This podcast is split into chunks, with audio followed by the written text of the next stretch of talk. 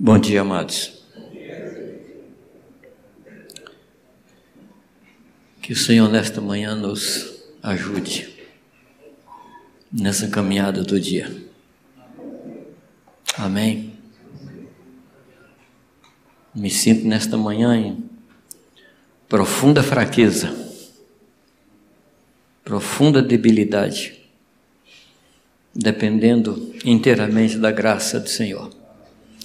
E eu creio que esse é o nosso estado, de cada um de nós que aqui está. E é assim que a gente precisa caminhar todo dia, dependentes totalmente do Senhor. Uma grande diferença entre a velha aliança e a nova aliança, e talvez seja a principal diferença, é que a lei que estava em tábuas de pedra, ela veio para cá, em tábua de carne. A velha aliança e a nova aliança não se diferem por questão de livros. A gente pensa, quando pensa em nova aliança, a gente pensa de Mateus em diante. Não tem nada a ver com livros. Não tem nada a ver com tempo tem a ver com o lugar onde a palavra de Deus está.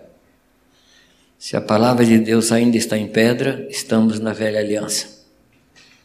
Se a palavra de Deus chegou aqui, estamos na nova aliança.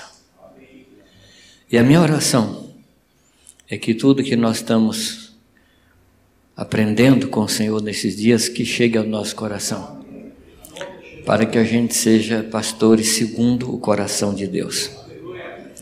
Não precisamos, nem devemos buscar a aprovação de pessoas. Porque não pastoreamos para pessoas. Nós pastoreamos porque temos o coração pastoral do Senhor Jesus Cristo. E a minha oração hoje de manhã era essa, Senhor, que o teu coração de pai tome o meu coração e que o Senhor seja Pai através de mim. Que o Senhor seja Pai através do meu coração. E que a compaixão do Senhor possa operar em mim. Ontem eu comentava com vocês que a maior parte dos milagres de Jesus foram didáticos, ensinando os discípulos e que isso possa acontecer com a gente também em relação ao povo. Que os nossos atos pastoreiem, que a nossa atitude pastoreie, que a nossa atitude sirva de caminho para aqueles que estão conosco, atrás ou adiante ou do lado, mas que a nossa vida seja um caminho. Amém, amados. Espero que de ontem para cá você já tenha feito a listinha aí dos seus filhos. Quem são meus filhos? Quem são os filhos que Deus me deu? E ontem um querido irmão quis conversar comigo aqui logo depois da reunião e eu não pude dar atenção que o irmão merece. E eu quero dizer para vocês, a pergunta do irmão foi: tudo bem, eu descobri quem são meus filhos e os outros? Mando embora? Jogo fora? Dispenso? Não. Como eu falei, existe situação onde eu agarro com duas mãos. Existe situação que eu vou levando aqui. E enquanto esses filhos meus não crescem o suficiente para serem pais, eu vou tentando fazer as duas coisas. Claro que eu vou me cansar mais. Mas vai chegar um momento que os meus filhos vão começar a cuidar de outros. E aí eu vou dando mais espaço. Em hipótese nenhuma, a gente pode dizer assim: não, esses são meus filhos, os outros vão procurar seu lugar. Não é assim. Não é assim. A gente tem que trabalhar para que os nossos filhos adotem outros filhos. Nós não podemos perder a graça de evangelizar. Nós não podemos perder o frescor de como diz os irmãos ali de Salvador, de dar o gancho, de dar ganchos. A gente não pode perder isso. Mas a gente precisa ensinar aqueles que são nossos filhos mais chegados a se aproximar desses que estão chegando. Porque, inclusive, a gente evangeliza para ensinar a evangelizar. A gente dá gancho para ensinar a dar gancho. Correto? E numa casa, os filhos mais velhos cuidam muitas vezes dos mais novos. Eu não sei como foi aí sua casa, mas o meu pai, minha mãe, eles tiveram 12 filhos. Era uma tribo, né? Ou se quiser, um time de futebol com um técnico, um massagista, né? E nós aprendemos a cuidar dos mais novos. E tinha que cuidar, não tinha jeito. Então, o normal é que a pessoa comece a cuidar desde cedo, ainda que não tenha esse coração paternal, mas como irmão mais velho, comece a cuidar. Não se preocupe com título, porque isso não é decretado. De hoje em diante você vai discipular fulano, fulano diz aqui teu pai, fulano diz aqui teu filho. Funciona muito não. Porque isso é um produto de afeição. Eu tenho procurado trabalhar muito naquilo que a física diz de princípio dos vasos comunicantes. Você sabe o que é o princípio, né? Você coloca dois vasos e eles são ligados. O que estiver cheio, enche o vazio. Então você põe os irmãos para andar junto, em dupla, em trio, e você vai perceber que daqui a pouco um está cuidando do outro, sem você decretar nada, sem oficializar nada. Uma das coisas que complica muito são as oficializações, a institu institucionalizações. Essas coisas complicam um pouco. Porque a família não tem essas questões de institucionalizar. É questão de afeto. Correto? Quando Salomão foi construir a casa ali em 1 Crônicas 28 e capítulo 29, os dois capítulos, Davi falou uma coisa muito interessante. Ele diz que deu milhares em ouro, milhares em prata e muitas coisas. Aí ele diz assim: E porque tenho afeto à casa de Deus, eu dei do meu tesouro particular. É isso que funciona. Porque eu tenho afeto à casa de Deus. Não é interessante? Outra versão fala porque eu tenho amor à casa de Deus, eu dei do meu particular. Ou seja, ele já tinha andado como rei. Ele já tinha andado mas ele fala assim: Eu tenho afeto à casa de Deus. É, 1 Crônicas 29. Quem achar o versículo, me dá a dica para eu passar para os irmãos. Eu acho que está lá pelo versículo 4, 5, por aí, eu acho. É 1 Crônicas 29. Pelo que eu me lembro onde está a página ali, me parece que está no 4 ou no 5, eu acho. Okay. 29? 3. Ótimo. Obrigado, Márcio. É, 3. 29, 3. Amém? Você ama a igreja de Jesus? Se você ama Jesus, você ama a igreja de Jesus. Aleluia.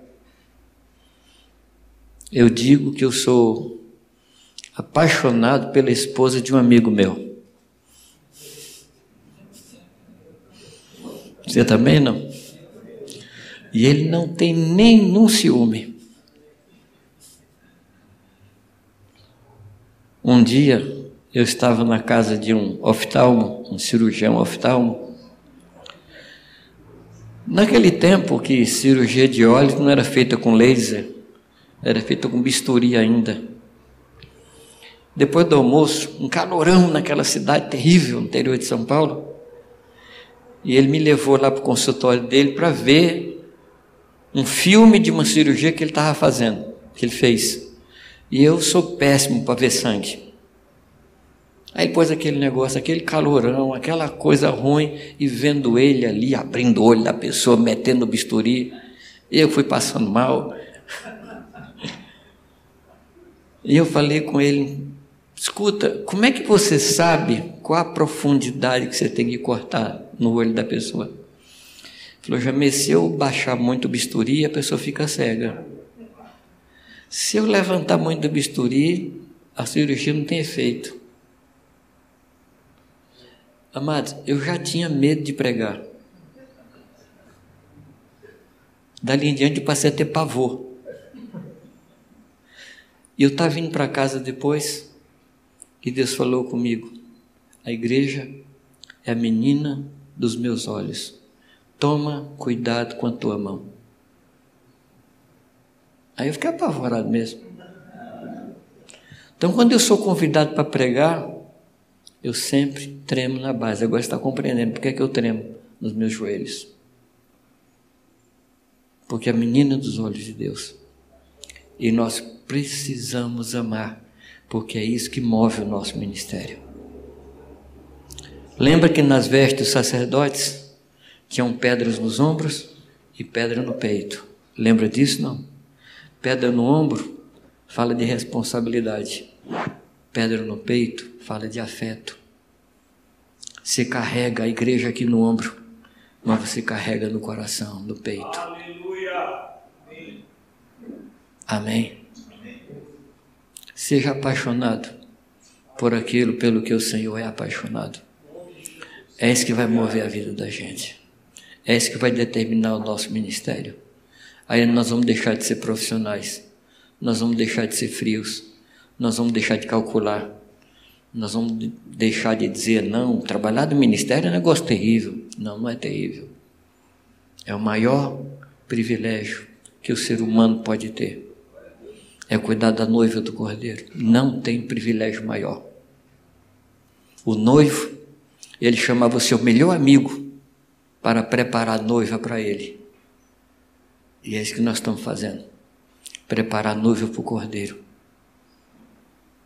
Nunca reclame, porque não é verdade que é difícil ou duro, outras coisas que a gente fala com relação ao ministério. É um privilégio. E nós precisamos sempre agradecer. Deus, muito obrigado pelo meu chamamento. Não há chamamento mais sublime do que esse. Amém, amados? Bem, nós vamos avançar um pouco hoje, não falando mais, se assim Deus permitir, da paternidade ou de outra coisa nesse tipo mas eu queria começar a conversar com vocês sobre o trabalho pastoral propriamente dito. E para isso, eu vou precisar ler aquele texto do Ai dos Pastores. Então vocês perdoam, mas está na Bíblia, não é minha, eu não escrevi.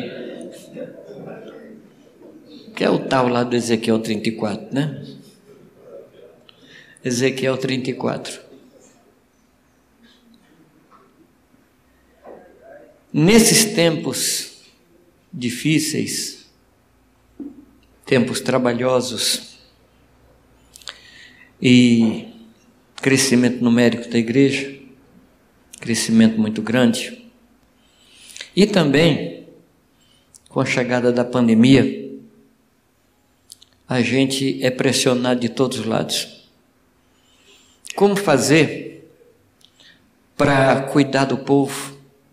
Que tem a tendência de ser um povo sem afeto.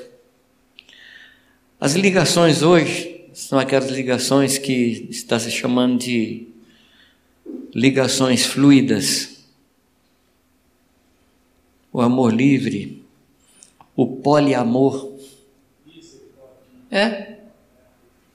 Então, de uma certa forma, muitos de nós crentes praticamos poliamor não em relação a sexo, mas em relação a congregações.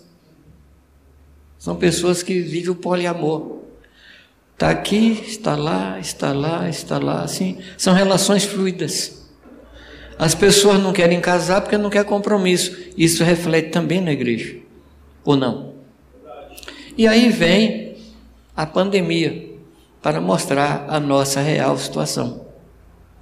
A pandemia ela serviu para nos desnudar e mostrar como realmente somos. Como é que são os vínculos? Como é que são as ligações? A pandemia veio mostrar isso. Agora, eu só queria animar você com relação à pandemia. Você se lembra que a primeira ceia, primeira Páscoa, foi celebrada no ambiente de peste, né? De praga, né? Você lembra não? E é nesse tempo que nós vamos ver a manifestação de Deus. E estamos vendo. Só para animar vocês, eu tenho percebido um avivamento nas famílias. Pais que nunca oraram com os filhos, pais que nunca impuseram as mãos sobre os filhos, estão fazendo nesse tempo de pandemia. Não sei se vocês estão vendo isso. Famílias estão se levantando. Então, Deus está nesse negócio. Eu não estou dizendo que a pandemia veio de Deus ou a pandemia veio do diabo, porque eu não sei. Mas uma coisa eu sei que todas as coisas cooperam, inclusive a pandemia. Serve para mostrar quem a gente é, serve para mostrar o estado da igreja. E agora nós precisamos pastorear esse povo. Um povo que está em casa, que alguns não querem mais vir, porque é muito cômodo ouvir seu ouvir e ver né, seu pastor preferido sentado num sofá comendo uma pipoca e se o pastor falar uma coisa que não agrada muito, a gente muda de canal. Ou baixa o volume. Porque é cômodo, gente. É cômodo. Pessoas que antes iam para as reuniões por causa da rotina, domingo, nove da manhã, tem que estar na reunião. E estão sentindo falta da rotina, mas não tem ligação. Sente falta da reunião, mas não das pessoas. Graças a Deus, tem gente que sente falta de pessoas. Tem gente que tem saudade de pessoas. Que está quebrando tudo quanto é protocolo para abraçar. No auge da pandemia, o irmão pergunta assim, liga para mim, conversando, e fala, meu, o que você mais desejaria agora? Falei, rapaz, eu queria estar numa reunião assim, duas mil pessoas para abraçar as mil. E depois ir no shopping tomar um sorvete. E olha que eu não gosto de shopping. Você vê que crise eu estava. Uma saudade de gente, saudade de tocar. E tem pessoas que não tinham vínculo e continua não tendo vínculo. Uma pessoa me falou, Jamê, antigamente eu tinha 150 pessoas na reunião, hoje tem mil vinculados lá no YouTube quando eu falo. Engano puro, puro engano. Tem nada a ver. Há anos atrás saiu um livro do Warren Wiersbe, acho que é assim pronuncia, chamado Crise de Integridade. Um livrinho pequenininho, que falava sobre os televangelistas naquela época. E ele dizia o seguinte, que a pessoa que é convertida nessa base, ela nunca vai ter vínculo. Porque a televisão é um instrumento de entretenimento. A televisão não exige uma resposta, assim no sentido de comprometido, comprometimento. E hoje na internet nós estamos vendo isso. A pessoa escolhe mensagens, gosta de uma, faz um menu, né? Faz ali o menu, domingo vejo esse, no outro dia eu vejo aquele, aquele lá tem uma boa música, aquele tem uma boa palavra. E nós nos tornamos consumistas televisivos ou da internet. O que fazer? O que fazer? Como fazer para pastorear efetivamente? A gente pode acelerar os processos para formar pessoas aí rapidamente, mas eu descobri que formar pastores não é fazer pipoca de micro-ondas, que exige anos e anos e anos para formar um pastor.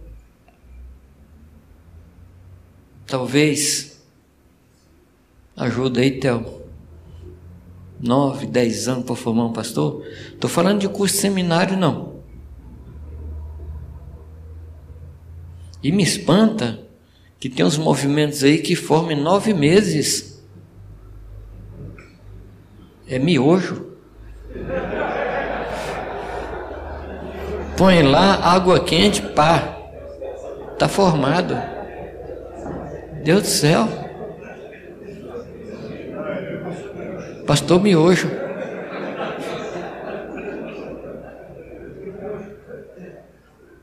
Não é. E esses movimentos, o calcanhar de Aquiles dele é exatamente isso, porque forma a pessoa para dirigir reunião e não pastorear. No ano passado, 2020, eu tenho ido à Bolívia desde 79, praticamente todo ano estou lá uma, uma ou duas vezes. No ano passado morreram 104 pastores na Bolívia por questão do Covid. 104 pastores. Quando a gente está orando por um pastor para pôr no lugar, lá morre 104. Se você tiver cabeça de matemática, você multiplica aí 104 vezes 8, 10 anos para formar essa turma. Nós estamos numa crise pastoral. Não somente de qualidade, mas também de número. Nós precisamos de pastores. Agora, a questão é que não dá para formar um pastor em dois meses. São muitos anos, muitos anos para formar pastores que estejam diante do povo, que tenham esse coração diante do povo. E aí, amados, a gente tem que se dedicar a trazer essas pessoas para perto de nós, para a gente transmitir para elas o que Deus é em nós. Isso vai tempo. Então, por favor, tire essa questão de rapidez da sua mente e do seu coração. E tem que ter paciência. Eu aprendi, no decorrer dos anos, que existem três atividades que precisam de paciência. Uma delas é o lavrador. Se o lavrador não tiver paciência, ele põe a semente lá e quer que nasça no dia seguinte, e não nasce, na semana seguinte não sai nada. A tentação dele é abrir para ver se a semente estava lá. Matou. Outra atividade é o pescador. Eu gosto de pesca, mas eu gosto de pesca de mergulho, porque eu não espero a vontade do peixe. Eu vou lá. Não, nessa hora eu sou impaciente. Mas o pescador, ele tem que ter paciência. Ele tem que ter paciência para esperar que um peixe passe, que aquele peixe esteja com fome e que aquele peixe goste daquela isca. É muita variável. E a terceira atividade é pastor. Se nós não temos paciência para esperar o crescimento, para esperar o tempo, cada pessoa tem a sua velocidade. Cada pessoa tem a sua velocidade. Se a gente não aprender isso, amados, a gente pode matar o processo. E no processo podemos matar pessoas. Que Deus nos dê paciência. Tem gente, três pessoas ou duas pessoas, você fala a mesma coisa. Um voa. O outro, com muito boa vontade, rasteja. E daí? E daí? Estudando a vida de Jacó, eu aprendi muito de pastoreio com Jacó. E eu fico espantado como as pessoas denigrem Jacó. Jacó era isso, era. O que, que se fala dele? trapaceiro, deixa ele falar uma coisa. Primeiro, ele é um patriarca. Segundo, você vai encontrar com ele.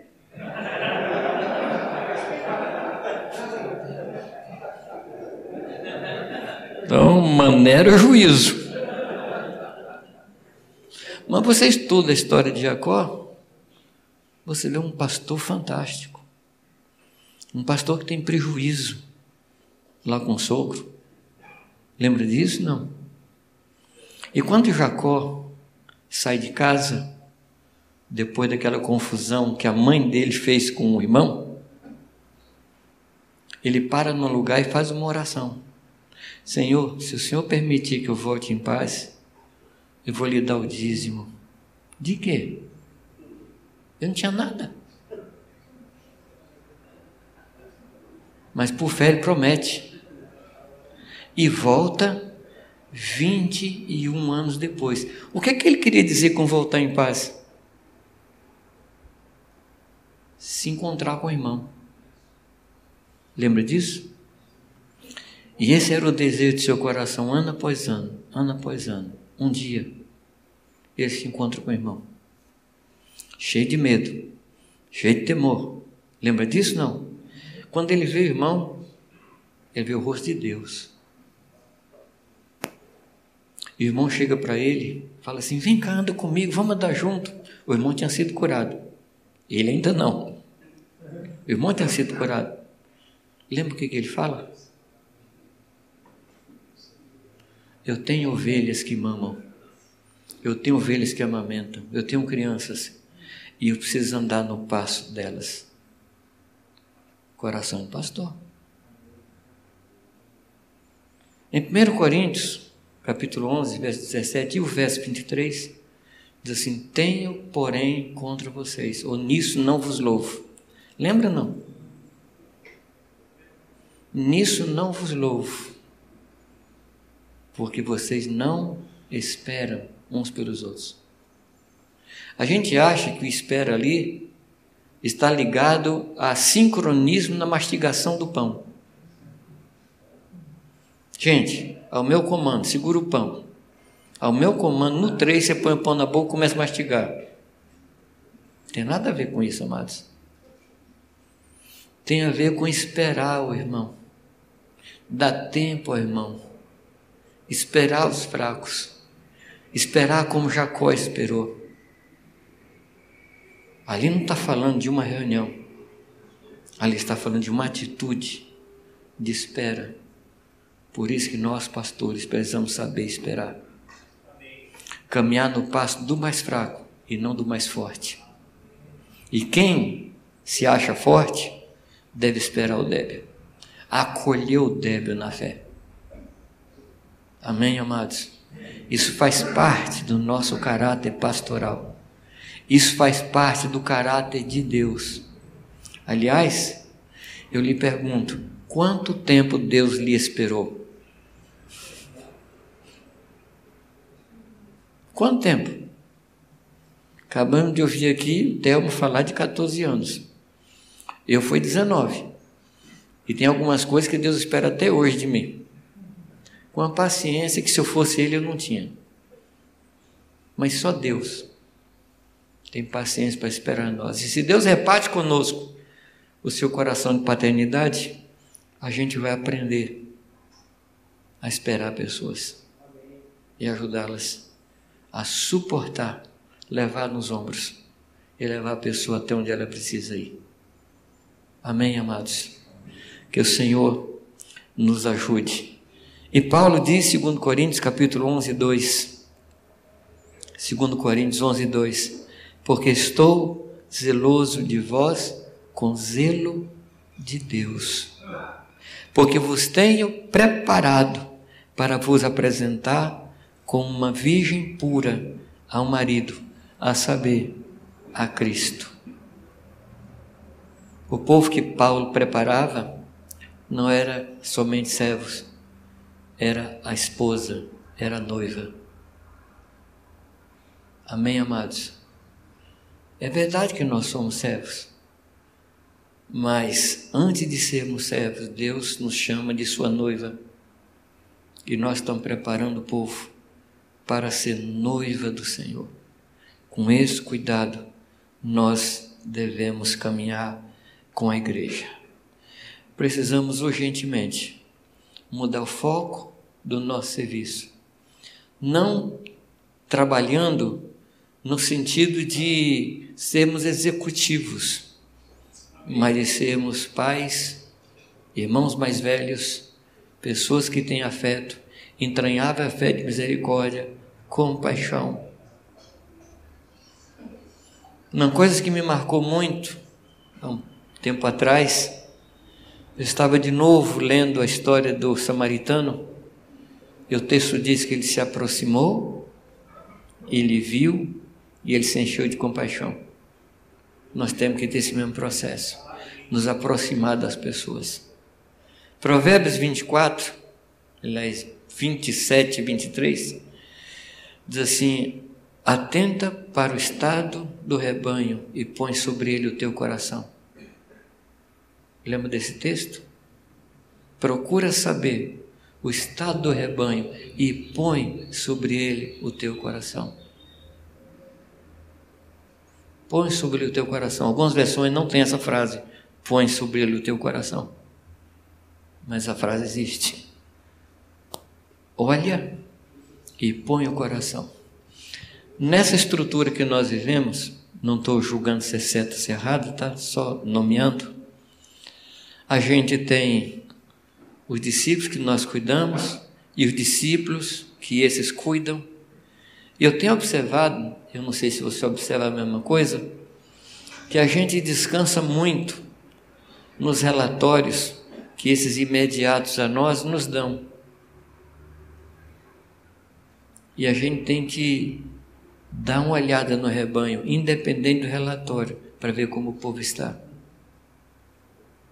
Falando da pior situação, algumas vezes, espero que sejam poucas, as pessoas que estão nomeadas para cuidar de outras, às vezes, elas não dão relatório real. E nós precisamos. É, eu vou usar aqui uma expressão, não é melhor?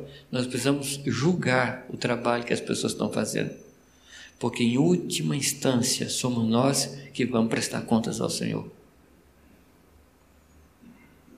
E a minha sugestão, e aqui a sugestão mesmo não está nem em nível de conselho, mas a minha sugestão é que a gente se acostume a visitar o povo.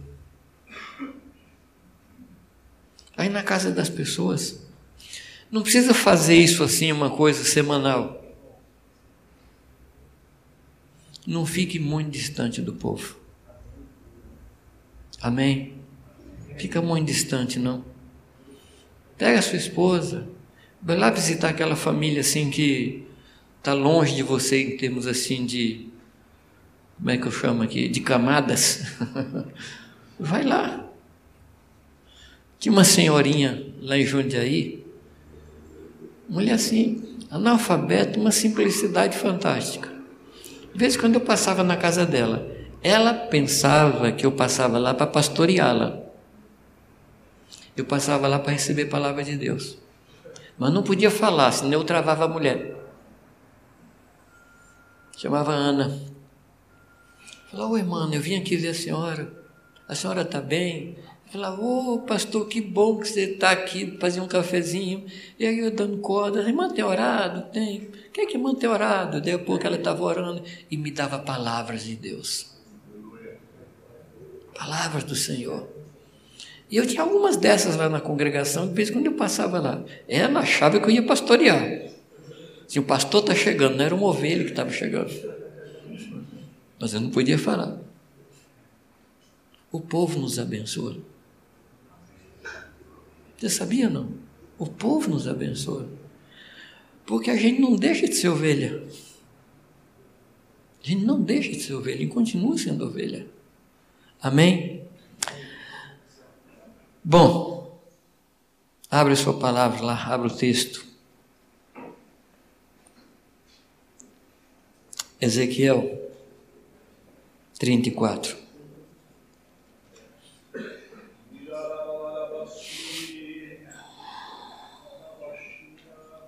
Queria tirar algumas lições para nós desse texto.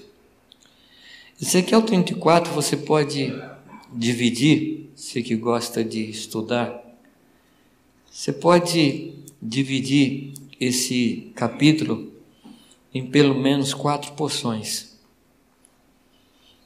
A primeira porção você pode dividir do 1 ao 10 e aí eu te colocaria o título dessa divisão de juízo, juízo de Deus.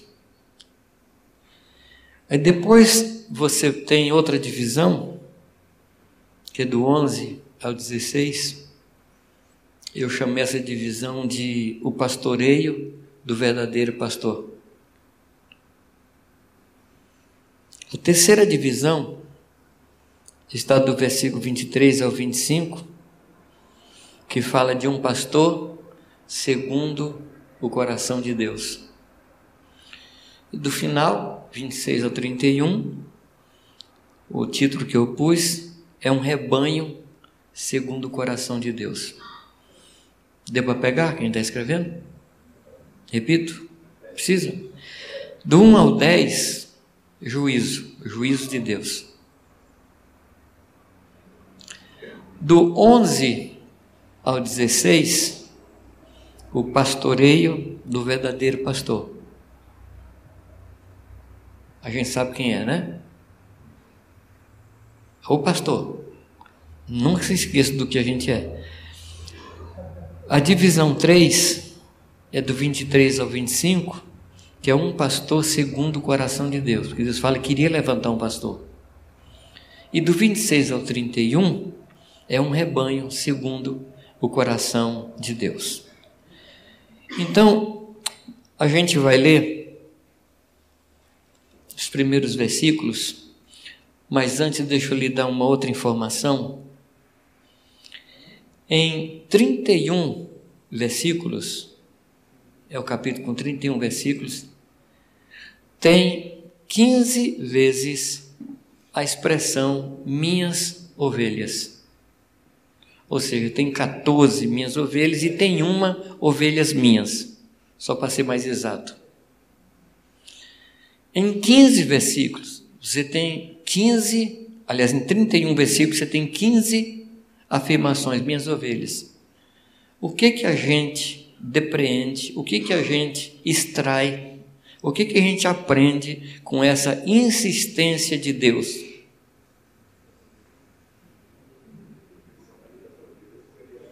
Ele quer convencer alguém.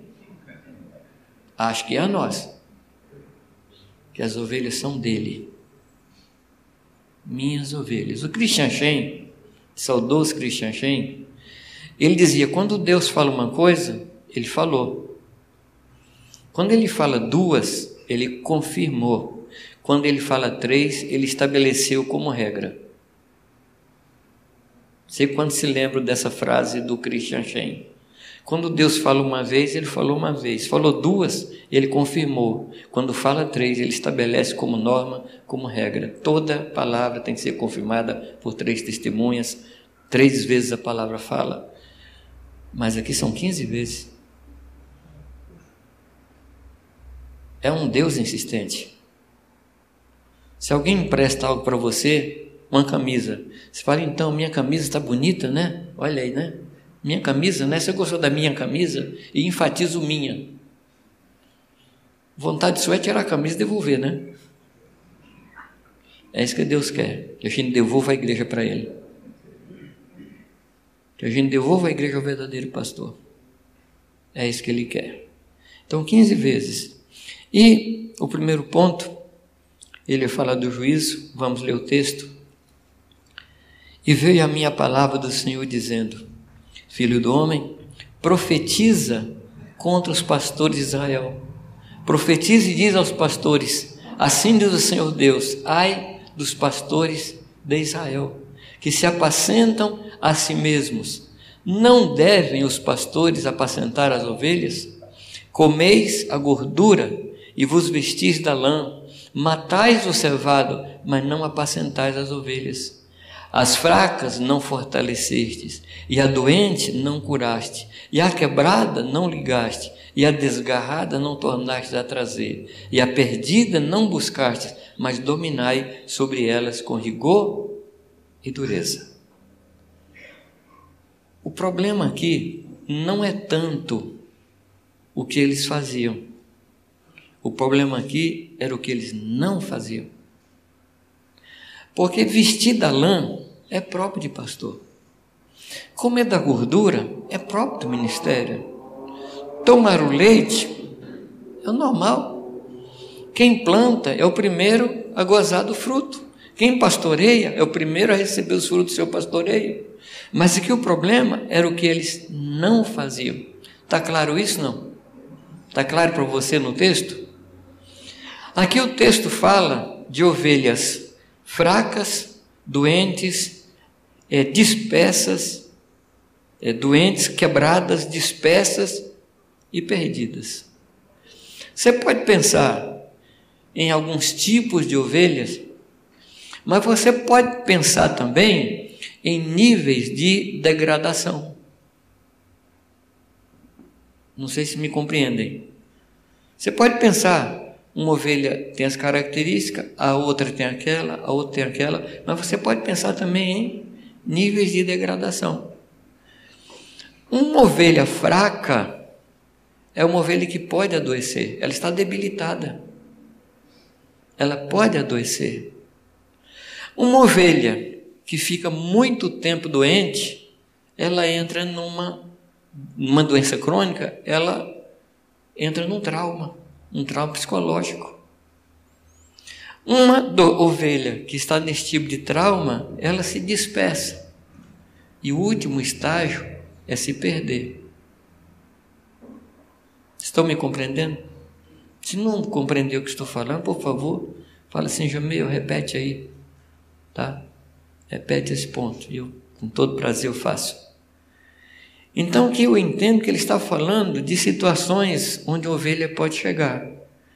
Primeiro, ela está debilitada, talvez por falta de uma alimentação balanceada. Vocês concordam ou não? Talvez por falta de uma alimentação balanceada. Ela vai se debilitando. Porque a ovelha vai crescendo, ela vai precisando de nutrientes diferentes. Vocês concordam? Deixa eu fazer um parênteses aqui. Eu acho que foi o Adriano que está me perguntando sobre questão de pessoa que sai, né? Eu comentei ontem. Uma coisa, Adriano, que eu não falei para você, ao que me ocorreu, é que cada um de nós fornece para as pessoas um tipo de nutriente, segundo o ministério da gente. Sim ou não? A gente, cada um de nós tem o seu nutriente. E aí você está com aquela ovelha um ano, dois anos, três anos, quatro anos e tal. Um belo dia, acho que não tão belo assim, ela chega para você e fala assim: Viu, João Nelson, eu queria dizer que eu estou sentindo de ir para tal rebanho assim. Estou sentindo. Eu estava orando a Deus e estou indo para tal lugar. Não sei se já aconteceu isso com você. Aí você entra em várias fases. Primeiro, o que foi que eu fiz de errado? Onde é que eu errei com você? Eu, eu fiz alguma coisa? Fala para mim que eu te peço perdão. Fala, não, não tem nada a ver, eu gosto muito de você. Aí você fala, mas se você gosta, por que você tem que ir embora? Já aconteceu com vocês? Não? Comigo já, gente. Eu não sou invicto nessa área, não. Eu, aconteceu comigo. Aí a pessoa sai, eu queria que você me abençoasse. Não, não posso abençoar, de jeito nenhum, de jeito nenhum, porque aqui está a glória de Deus. Não... Aqui está o Santo dos Santos, as tábuas da lei, está tudo aqui. Desculpa o exagero. Aí você passa uma outra fase. Se diz para ela, um dia você vai voltar. Condenação. Você não vai dar certo lá, você vai voltar. Seu lugar é aqui. Mas, um outro belo dia, também não tão belo, você encontra essa pessoa. Ela está bem, sorriso bonito, o, rosto brilhando, de saúde bonita. Fala, não é que você está em tal lugar? Pastor, entrei no ministério, maravilha, estou cuidando de gente. Aí é decepção. Aí você fica decepcionado porque a sua palavra não se cumpriu. A maldição não pegou.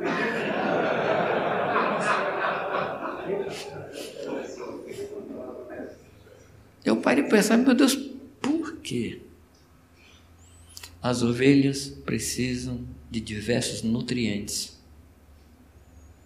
Você não levanta de manhã alguma vez com vontade de comer uma coisa diferente?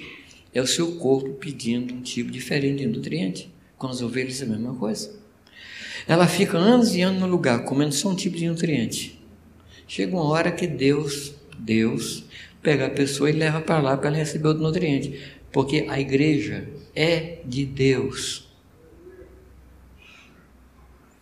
Eu digo a igreja, toda ela.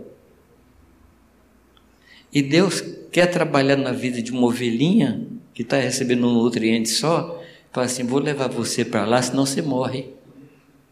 Não é porque o nutriente é ruim, é que está faltando outros. Porque na economia de Deus, Deus não previu a divisão da igreja.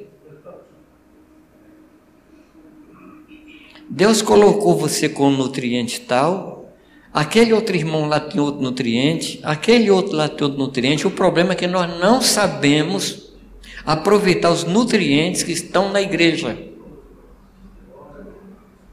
Não sabemos. Então a pessoa fica raquítica comendo nutriente e tudo parecido com a gente. Misericórdia. Elas precisam de outros nutrientes. Tem irmãos na cidade que seria uma bênção para nós no nosso rebanho, mas a gente protege. A gente protege de Deus. Queridos, por favor, que nós tenhamos essa consciência. Que quando Deus olha para a sua igreja, é uma igreja. Deus não levanta um presbítero para uma congregação. Deus levanta um presbítero para a igreja. É a gente que tem curral, é a gente que tem cerca, e a gente não permite que os nutrientes fluam no meio da igreja para dar um crescimento sadio ao povo. A gente acha que o nosso rebanho tem uns cinco ministérios, e não tem, porque Deus não, não dá o todo para uma parte, Deus dá o todo para o todo.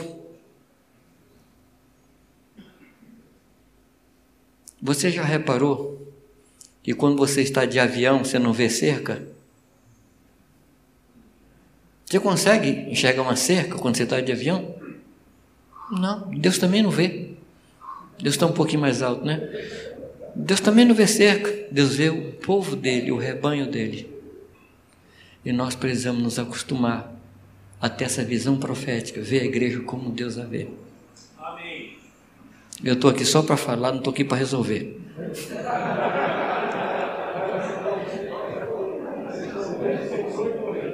Não vou resolver essa questão. Já lutei muito contra a denominação. Lutei muito. E não luto mais contra a denominação. Eu luto a favor da igreja. Onde ela estiver. Onde ela estiver. Voltando.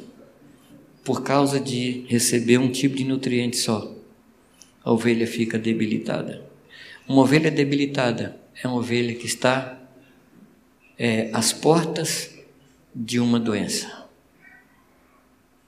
Quando a ovelha fica constantemente doente, ela entra num trauma. Você já orou com pessoas que têm uma doença crônica, assim, como a pessoa adoece na alma? Ela adoece na alma. Muito sofrimento, muita dor. Por fim, ela se dispersa. Nesse mesmo capítulo, mais adiante, você vai ver Deus falando assim que ele estará no meio das ovelhas dispersas. Como é que pode ser esse negócio de Deus no meio da ovelha dispersa? Está disperso, como é que pode estar no meio? É que disperso não significa perdido. Disperso é aquele estado em que as pessoas estão e não estão. Sabe a história da missa de corpo presente? Tem congregação de gente de corpo presente. O coração dela já não está ali. A alma dela já não está lá. Elas estão dispersas. Não saiu por algum motivo. Mas o coração dela não está, já está dispersa. E o último estágio é quando ela se perde. E no meu primeiro pastorado, já faz muito tempo, foi nos anos 72, 73, ainda havia dinossauros.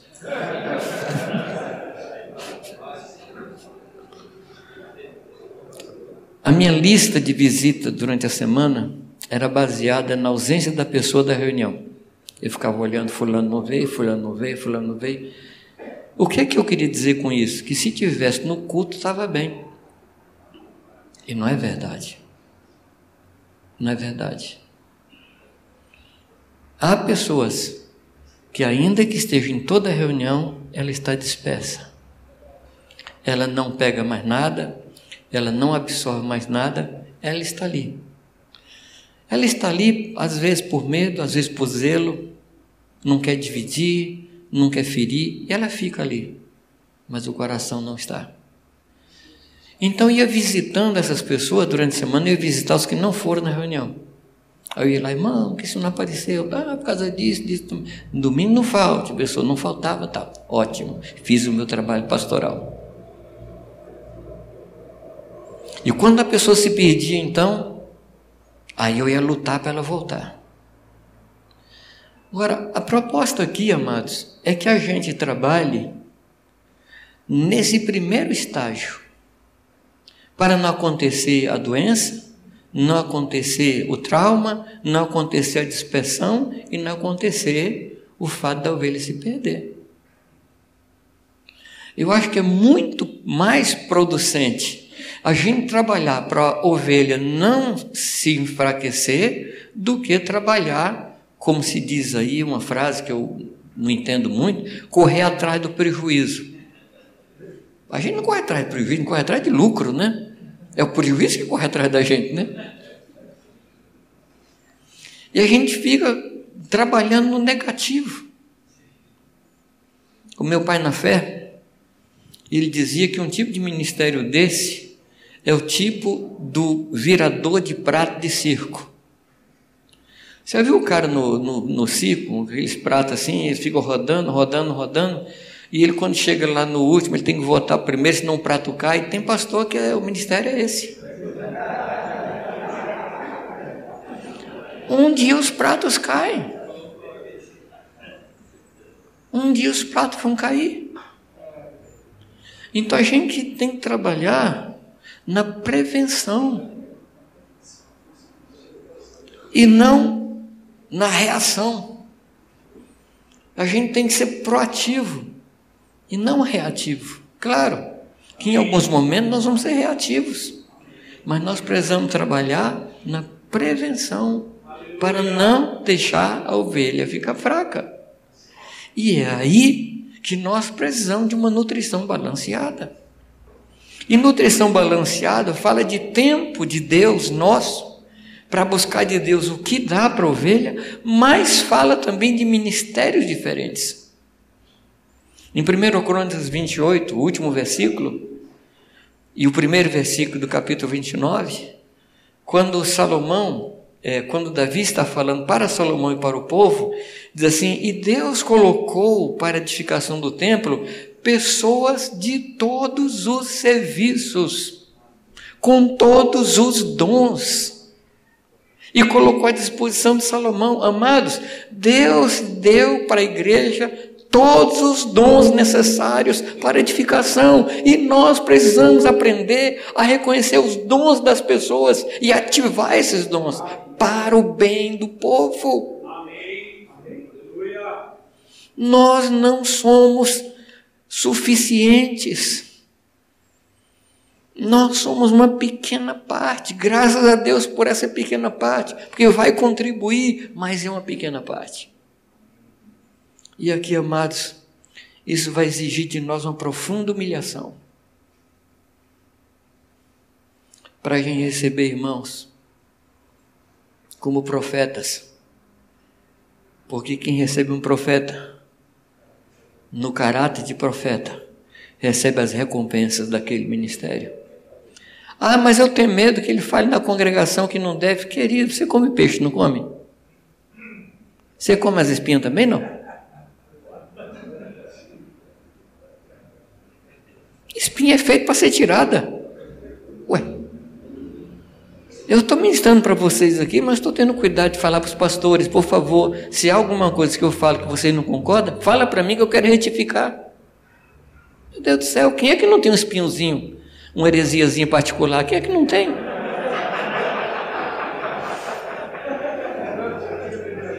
Você vai dizer que o que você prega assim é 100% carimbado com o carimbo do Espírito Santo. Não tem, amados. Tem a nossa alma envolvida no nosso ministério?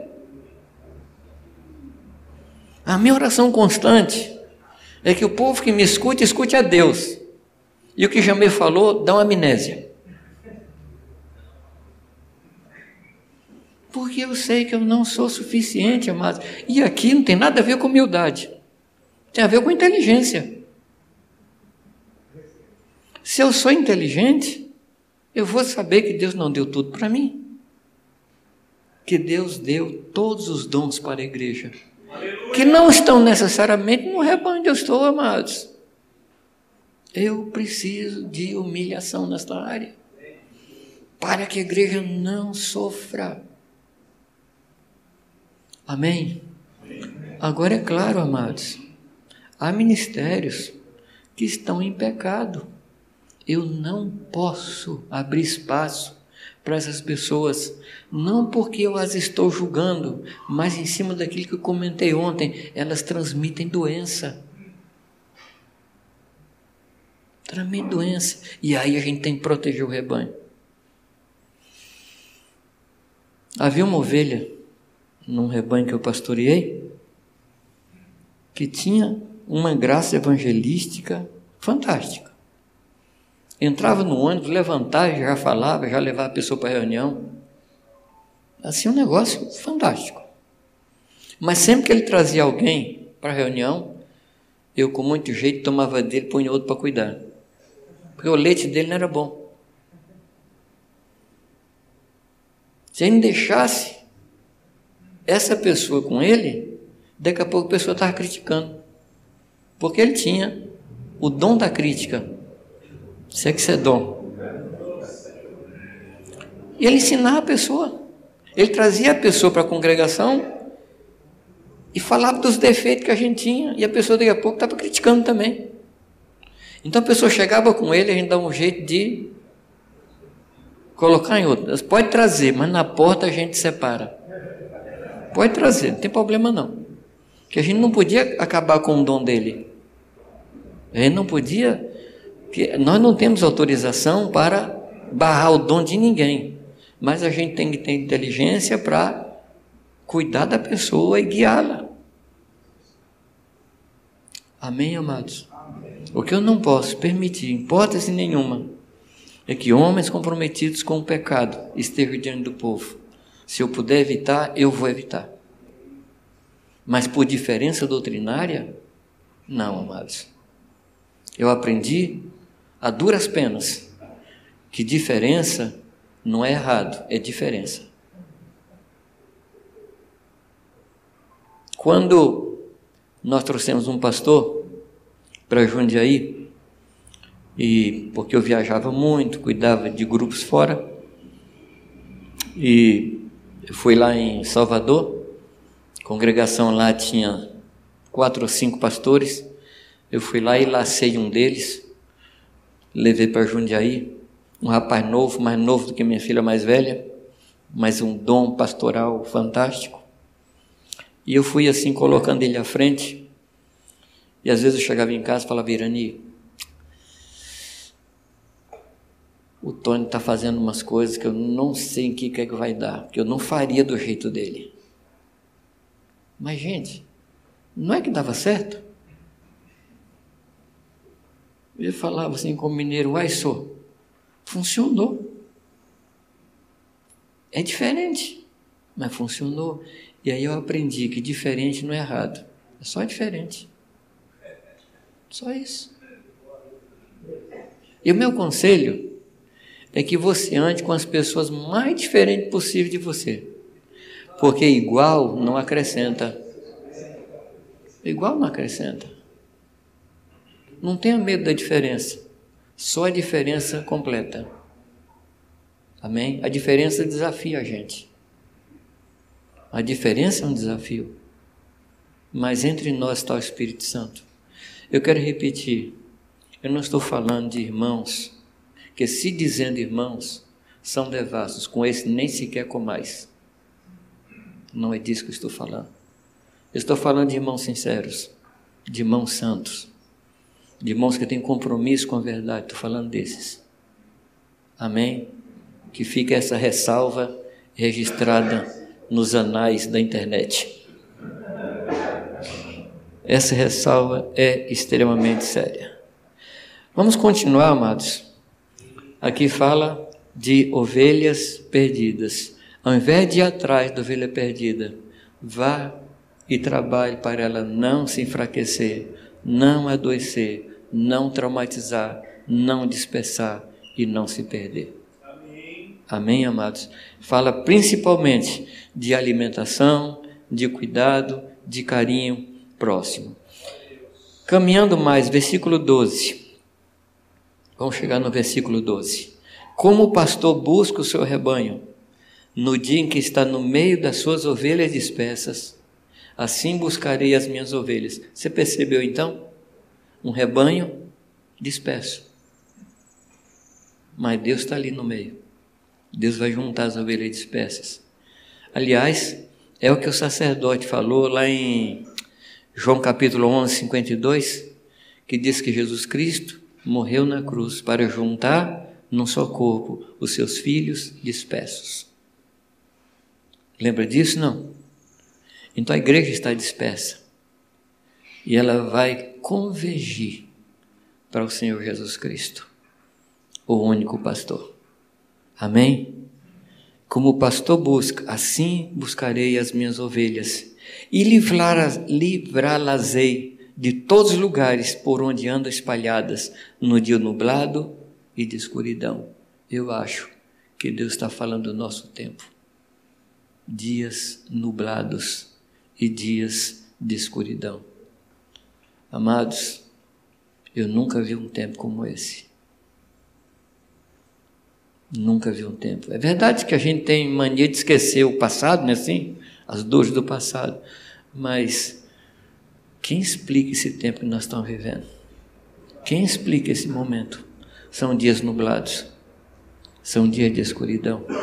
E nós precisamos muito da luz de Deus. E ele diz: Tira-las-ei dos povos e as congregarei dos países e trarei a sua própria terra e as apacentarei nos montes de Israel, junto aos rios e em todas as habitações da terra. Bom, o texto aqui, capítulo 34, ele começa com um juízo. Ele diz: é isso que está acontecendo. E graças a Deus é um, uma parte muito pequena do texto, né, o juízo. Graças a Deus.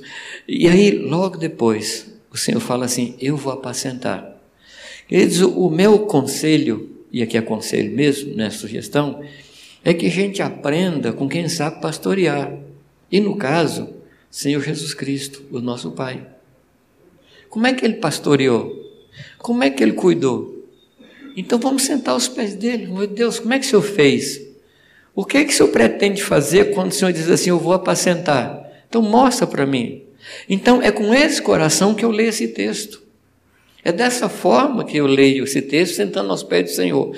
Senhor, o Senhor falou que vai fazer, isso eu também vou fazer. É assim que deve fazer, eu também vou fazer. Porque Ele é o pastor. Amém, amados? Ele é o pastor. Então eu preciso aprender com Ele, lendo João 10, vendo como Jesus fazia, e é dessa forma. Então eu queria destacar para vocês algumas coisas que ele falou. Em primeiro lugar, ele diz que vai apacentar o seu povo na sua própria terra. Isso fala de dar ao povo um sentimento de pertencer. A pessoa precisa chegar no rebanho e se sentir em casa. Amém? Nós precisamos criar um ambiente com ajuda e graça do Espírito Santo para a pessoa chegar e dizer assim: Eu voltei, ainda que ela nunca tivesse vindo antes. Me compreende, não? Ainda que ela nunca tivesse estado ali, mas é aquele sentimento assim: cheguei em casa. Eu não sei, depois das suas viagens, como é que, qual é o momento da sua chegada em casa que você diz assim: Eu cheguei? O meu momento é quando eu entro no banheiro e tomo um banho. Mas assim, coisa de velho, né? Mas assim, quando eu chego em casa, tomo um banho e falo assim, cheguei. Antes do banho, não cheguei. E Deus quer que a gente se sinta assim em casa. É o meu povo, é o meu rebanho, me sinto protegido, me sinto cuidado. Tem muita gente aqui que não é essas coisas, mas é minha casa, são meus irmãos. Eu tenho compromisso com esse povo. Mas eu creio, e aqui é matéria pessoal, eu entendo que nós vamos ter dois grandes ventos do Espírito antes da volta de Jesus Cristo. Eu creio que o Espírito Santo virá sobre nós para nos colocar firmes com Ele, com a igreja. E um outro vento que vai atrair muita gente de fora para a igreja. As pessoas vão dizer assim: vinde e subamos até a casa do Senhor e lá vamos aprender as suas leis. Mas nós precisamos criar um ambiente para quando esse povo chegar nós precisamos criar um ninho para receber essas pessoas. Nós precisamos ter na igreja esse ambiente, essa estrutura, onde as pessoas vão chegar e vão se sentir amadas, cuidadas. Não vão ser o número que entra, porque se for o número que entra, será o número que sai. Elas vão se sentir cuidadas. Elas vão dizer: Eu nunca recebi o que tem recebido. Nós precisamos criar esse ambiente. E esse ambiente, amados, ele é criado a partir da relação dos pastores. A gente não pode esperar que o povo viva o que nós não estamos vivendo. Nós precisamos ter um ambiente de camaradagem, de amizade, de cuidado mútuo, nós vamos falar disso em outro momento. Nós precisamos desse ambiente entre nós. E nesse ambiente o povo se ajunta. Relacionamento não é matéria de, de apostila. Relacionamento é uma matéria de experiência. E as pessoas vão olhar para nós e vão dizer: olha, veja como eles se amam. E nisso as pessoas vão crer e virão para a igreja. Vocês se lembram, e eu comentei ontem, o que é que trouxe o filho pródigo de volta? Na casa de meu pai. Na casa de meu pai eu tenho. Na casa de meu pai sou tratado desse jeito. As pessoas precisam ter essa consciência no rebanho que nós estamos cuidando. Amém, amados? Sua própria terra fala isso. O povo não seria mais um povo nômade. Há pessoas, há grupos nas cidades que são grupos nômades. Não sei se tem isso aqui em Porto Alegre, mas eu já detectei isso em várias cidades. É um grupo nômade. Tem, eu vou usar com a expressão, não gosto muito não, mas vocês me entendam, tem a igreja do momento. Aí tem aquele grupo nômade que vai para lá. Os patos em arribação. Entendeu? Ou no Nordeste, né? As rolinhas fogo pagou de arribação. Vai todo mundo para lá. Aí o pastor põe lá na estatística, minha igreja cresceu 100%. Aí, outra igreja do momento, esse 100% foi para lá. E ele não faz estatística. Ele só faz estatística de quem chega mas ele não dá baixa quando sai. É, a conta não fecha, mas. Aí aparece outra igreja do momento. As pessoas vão para lá. É o povo nômade. Esse povo precisa encontrar um ambiente de onde eles não vão mais sair. Concorda ou não? Que Deus nos ajude a criar esse ambiente. Mas em hipótese nenhuma, nós podemos colocar uma, uma porteira para o povo não sair. O povo tem que ficar, porque tem afeto. E não porque a gente amaldiçoa, não porque a gente pôs uma porteira. Estava conversando com Adriano e eu lembrava ele de João 10, que diz assim: As minhas ovelhas entram e saem e encontra pastagem. De novo, se eu fosse escrever o texto, eu diria: as minhas ovelhas entram e encontra pastagem e não sai. Jesus nunca prendeu a gente. Qualquer um de nós tem a liberdade de sair daqui e cometer o pecado mais sujo lá fora. E o Espírito Santo não vai lhe impedir. Porque o nosso Deus não é de prender. Nosso Deus não é de segurar. Pai, me dá minha herança que eu estou indo embora. Está aqui, filho. Está aqui. A gente não pode usar nem argumento nenhum para segurar pessoas. Nem psicológico, nem espiritual. Você sair daqui, vai morrer. Todo mundo vai morrer. Inclusive o que fala que o outro vai morrer, vai morrer também, não tem problema não. Não podemos usar nenhum argumento. O que segura a pessoa é a relação. A palavra diz que com cordas humanas o Senhor nos atrai. Cordas humanas.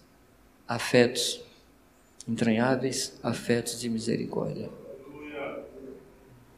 Tem uma fala de Paulo que me choca. Paulo diz que chega em determinado lugar, não estou lembrando o nome da cidade agora, que diz assim: E uma grande porta me foi aberta. Você se lembra qual é a cidade? Uma grande porta me foi aberta pelo Senhor. Aí diz assim: Mas eu não encontrei a Tito. Ele vai atrás de Tito. E a grande porta que Deus abriu? Aí você percebe que Deus não está muito interessado em ministério. Deus está interessado em relacionamento. Não vou nem pedir para você falar amém. Não vou nem pedir. Você tem que ruminar isso aí. Amados, ministério não é mais importante que relação. Não é mais importante. Visão não é mais importante que o irmão. Jesus Cristo não morreu por uma visão, ele morreu por pessoas. Eu fico admirado que Jesus chega lá em Naim, puxa, já passei do horário, me dá mais três minutos só. Jesus chega lá em Naim com os discípulos e o que, é que ele encontra saindo de Naim? Um funeral. Um funeral. Estava lá uma viúva enterrando seu único filho. Jesus Cristo, nesta hora, podia olhar para o funeral ensinar para os discípulos, falar uma frase filosófica a respeito da morte, aproveitar o tema ali, dar uma pregação o discípulo e continuar. Ele para para atender aquela mulher. Eu estava estudando os evangelhos às vezes que Jesus parou. Ele está lá no caminho de Jericó. Aí está um cego lá que tem uma visão fantástica.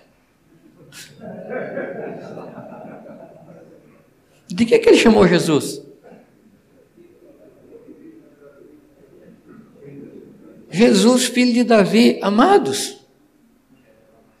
Esse homem teve uma revelação. Ele viu antes de ver.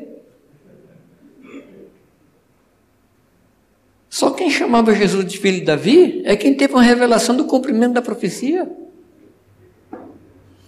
E o texto diz que o homem começa a gritar. E a pessoa, rapaz, para.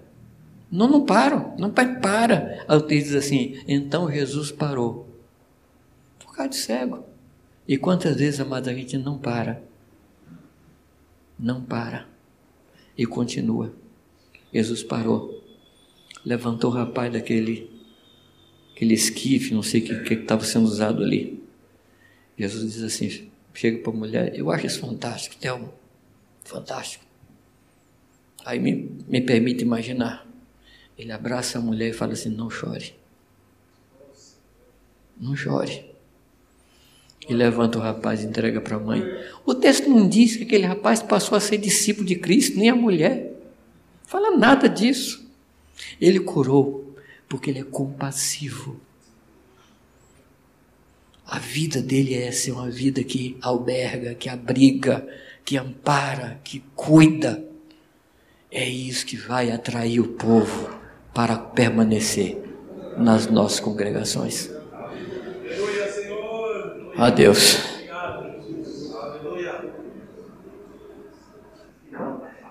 Ouvindo o Jamei trazendo tantas peculiaridades, me veio o coração dessa da importância. Efésios 3 fala com todos os santos de nós conhecermos todas as dimensões da plenitude do amor de Deus. E muitas vezes localmente ou dentro do próprio equipe ministerial, não, não temos toda a plenitude dos dons. Mas ao abrirmos e sermos generosos para identificar os dons de Cristo, mesmo em níveis ou porcentagens diferentes, mas ao, ao abrirmos isso para, para para que haja essa ministração para todo o rebanho de todos os dons que Deus deposita em cada localidade. Então vai ter essa esse alimento, essa alimentação balanceada. Ao mesmo tempo, quando abrimos ao corpo de Cristo, com todos os critérios, cuidados, toda a atenção, esse exemplo de né, de comer o peixe lançando fora as, as escamas, os espinhos, né? E a própria palavra nos fala a respeito de nós examinarmos todas as coisas, retendo o que é bom. Mas ao abrirmos ao corpo de Cristo, tanto na localidade como no extralocal, nós não precisamos chegar a um ponto de as ovelhas terem que migrar ou sair por falta de um alimento.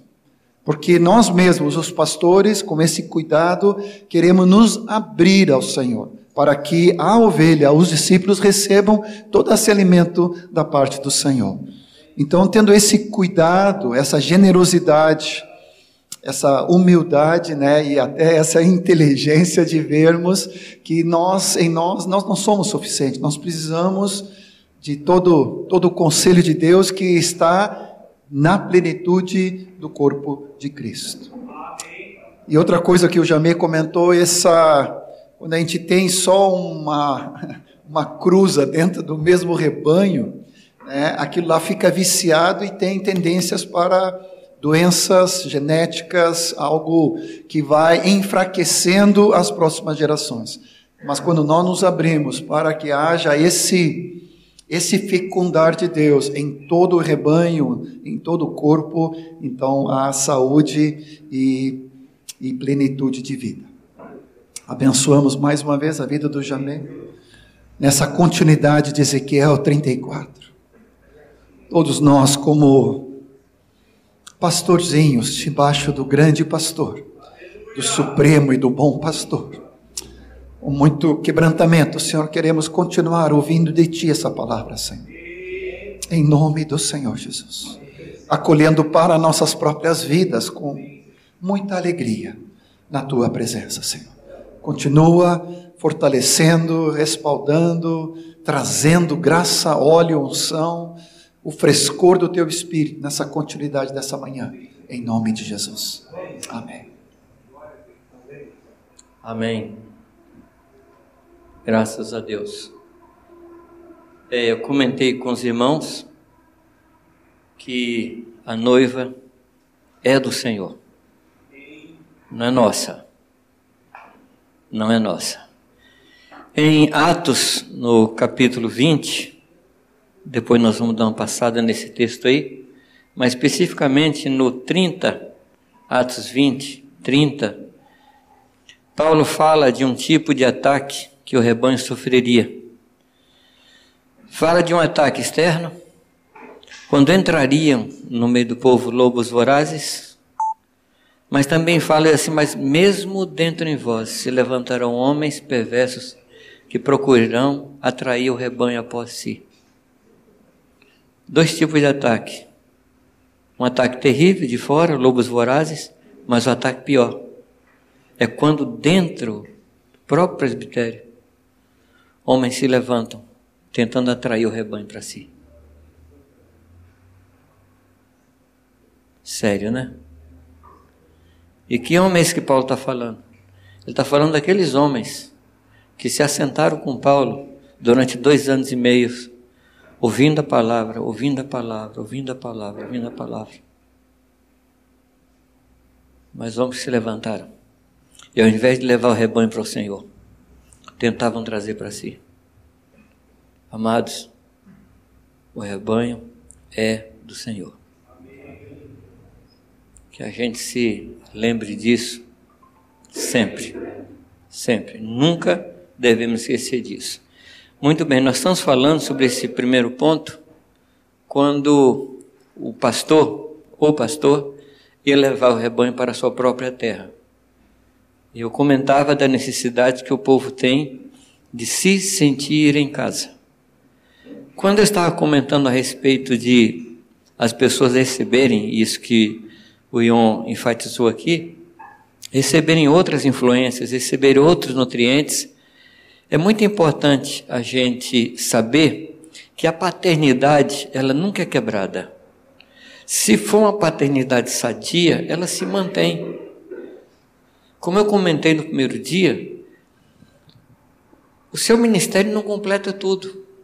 Mas quando você sabe que aquela pessoa está sendo chamada para um outro ministério que não é o seu, você vai continuar cuidando dela, mas você vai expor essa pessoa a outro ministério para ela receber a graça daquele ministério. Não sei se eu me faço compreender. Mas a relação de paternidade, isso não quebra. Não vai quebrar. Amém, amados? A gente tem que tomar muito cuidado para não quebrar afinidades. Mas a gente tem que expor as pessoas a outras influências. A gente não tem tudo. Não é por isso que a gente manda os filhos para a escola? A gente não tem tudo. E a gente manda os meninos para a escola com todo o perigo que tem. Aí depois o menino passa no colegial e vai para um lugar pior, que é a universidade. E a gente manda. Se a gente é, é, mantiver esse mesmo critério de cuidado, eu coloco bem entre aspas, a gente não deveria mandar os filhos para a universidade. Vocês sabem o poder da universidade na cabeça dos jovens, vocês sabem disso. Então, eu não posso usar esse critério que eu uso muitas vezes na igreja para não expor os irmãos a outras influências. Então, amados, vamos fazer uma redoma. Não vamos mandar nem para a universidade, nem para a escola, porque escola hoje é um problema sério. Mas o que, é que a gente faz? A gente trabalha com os discípulos, fortalece eles, ensina eles a buscar de Deus e manda como ovelha para o meio de lobos. Porque é assim que a coisa funciona. Mas não estou falando aqui de lobos, estou falando de outros pastores que podem cooperar conosco no ministério. A outra coisa que o texto fala, amados, é que Deus iria levar o seu povo para os montes de Israel. Correto? O texto está falando isso. Eu vou levar aos montes de Israel. É o que ele diz quando ele fala do pastoreio. E eu estava fazendo uma relação dos montes que são importantes na história do povo judeu. E são muitos. Abarim, Bazan, Ararat, Betel e muitos. Mas eu separei alguns montes desse. E claro que isso aqui são analogias. E toda analogia, ela é finita. Toda analogia não passa de analogia. Tá bom? Então não estou falando aqui no sentido literal da coisa, mas estou tomando o que acontece nesses montes, entendendo o lugar para o qual eu devo levar as ovelhas, montes de Israel. O primeiro monte é o Monte Moriá. O que que representa o Monte Moriá na história do povo de Deus? Você se lembra o que aconteceu no Monte Moriá? Sacrifício de quem? De Isaac. Não há nada mais caro para nós do que filho, né? Não há nada mais caro que filho. A gente faz qualquer coisa pelos filhos, ou pelo menos deve fazer. Né? Qualquer coisa pelos filhos. Um dia eu cheguei na minha casa e passei pela porta do quarto da minha filha. Ela devia ter seus 11, 12 anos. Estava lá sentado na cama chorando. Aí eu entrei no quarto, falei, filha, o que é que você tem? E ela respondeu a resposta que toda mulher fala: Nada. Já pequenininha já responde assim como mulher adulta. E eu descobri, amados, que em outras culturas também. Esse nada tem que ser interpretado. Esse nada pode ser assim, você é o problema.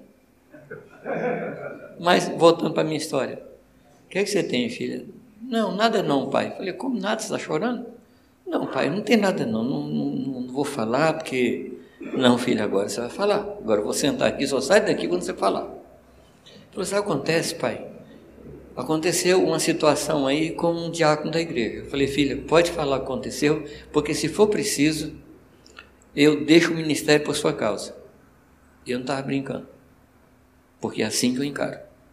Minha família é mais importante que o meu ministério. Eu não tenho dúvida disso. Isso aí gerou no coração dela uma confiança que permanece até hoje. Confiança muito grande. E ela me contou que ela estava com outras crianças da idade dela, assim, brincando no pátio, correndo um atrás do outro, assim. Aí o diácono chegou e falou assim, o nome dela é Sintique, lá de Filipenses 4.2. Falou, Sintique, você é filho de pastor, você tem que dar exemplo para as outras crianças. Eu falei, que culpa o meu filho tem de ter nascido na casa de um pastor? Que crime ele cometeu para nascer na casa de um pastor? Tem culpa nenhuma. Não tem nada a ver. Aí eu falei para ela: ele errou. E eu vou chamar a atenção dele. E fui. E fui. Não é porque era minha filha, porque ele cometeu uma besteira, desculpa a expressão, grande. A palavra diz que não podemos jogar o pecado do pai sobre as costas do filho, nem do filho sobre o pai. A Bíblia ensina isso. E ela se animou. Aí eu falei para ela assim: no entanto, filha, a mensagem do pai não é do pai, é da família. E tudo que eu prego, filha, nós precisamos viver como família. Fiz essa ressalva. Mas eu disse para ela: Eu estou do teu lado. Eu estou contigo. E eu sacrifico qualquer coisa por sua causa. Então, os nossos filhos são extremamente importantes para nós. Sim ou não?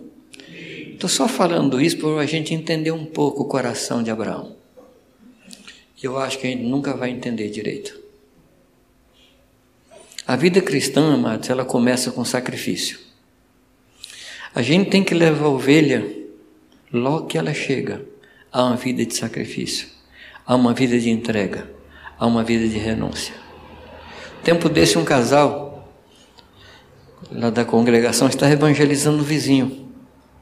Estava falando sobre o reino de Deus. O que é que é o reino de Deus? Aí disse que chegou um momento que o, o casal falou para ele, fulano, pelo que eu estou entendendo que você está falando aqui, para entrar no reino de Deus eu vou ter que renunciar a tudo, né? Ele falou, você entendeu o reino. O problema nosso é que a gente não fala de cara para pessoas os preços. A gente não fala do valor do reino e o preço que a pessoa tem que pagar. Então a pessoa vem como está. Daqui a pouco você quer ensinar para ela o reino de Deus. Ela se sente traída. Ela entende que você vendeu um produto para ela e ela comprou o produto errado. Propaganda enganosa. Você vem como está, fica como você quiser, daqui a pouco ela chega e assim, embora, vamos ensinar sobre o reino. Matéria, renúncia. Sim, mas você não falou isso lá. Então a pessoa chega, ela tem que aprender algumas verdades. E uma, a primeira delas é essa: levar a pessoa a renunciar tudo que tem, para que o Senhor seja rei sobre a vida dela. Monte Moriá. Ela tem que experimentar na vida dela. A Bíblia fala de graça, fala de misericórdia, fala de comprar sem dinheiro e sem preço, mas é comprar. Eu gosto muito de um livro de um homem que foi um exemplo, Dietrich Bonhoeffer, discipulado. Você já leu não? Por favor, amados, põe esse livro assim como livro de cabeceira. Ali ele fala o que é a graça barata, que nós muitas vezes apresentamos ao povo. Jesus nunca fez um apelo para as pessoas que não falassem sobre o preço do Evangelho. Nunca. Se quiser me seguir, você tem que deixar pai. Se quiser me seguir, você tem que deixar os mortos e enterrar os mortos. Se quiser me seguir, você tem que deixar o barco. Se quiser me seguir, tem que deixar a coletoria. Se quiser me seguir, você tem que abandonar tudo, inclusive a você mesmo. Dá uma passada em 1 Samuel capítulo 8. Dá uma passadinha lá. Dá uma visitada. Quando o povo pede a Samuel um rei, dá-nos um rei como todas as nações têm, que saia diante de nós e lute as nossas guerras. Samuel fica chateado, né?